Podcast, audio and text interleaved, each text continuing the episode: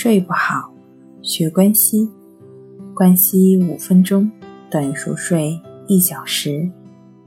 大家好，欢迎来到重塑心灵，我是主播心理咨询师刘星。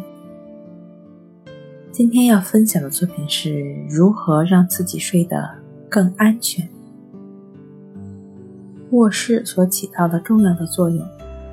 就是超出了明暗切换和温度的循环，因为它给我们带来了安全感。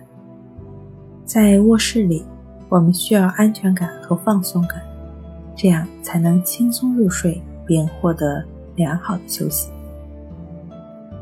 我们即将进入自己最脆弱的状态——睡眠状态，因此。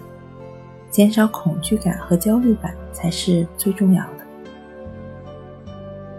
比如，把锁上家中的所有门窗纳入我们睡前的例行程序，也可以让自己更加私密的东西帮助你，比如在床边放一张爱人的照片，或者裹上你最喜欢的安乐毯睡觉。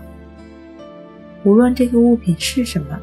它都应该给你带来足够的安全感，这样你的大脑才会放松警惕，安然地进入睡眠周期。这样的东西是受欢迎的。如果你最喜欢泰迪熊，那也没关系，就让泰迪熊伴你安然入睡。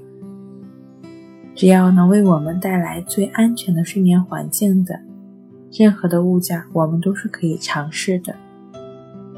最后呢，我们可以提供一种不需要任何外在物质就能让你获得安全感，它就是你的呼吸。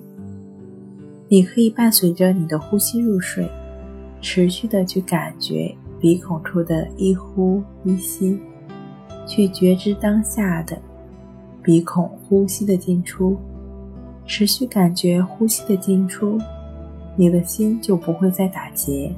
身体也就自然放松了，放松下来的身体一定会获得更优质、更安全的睡眠。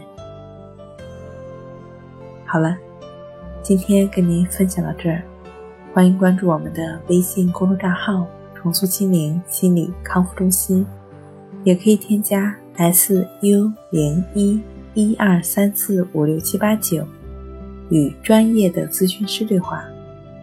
了解失眠的解决办法，那我们下期节目再见。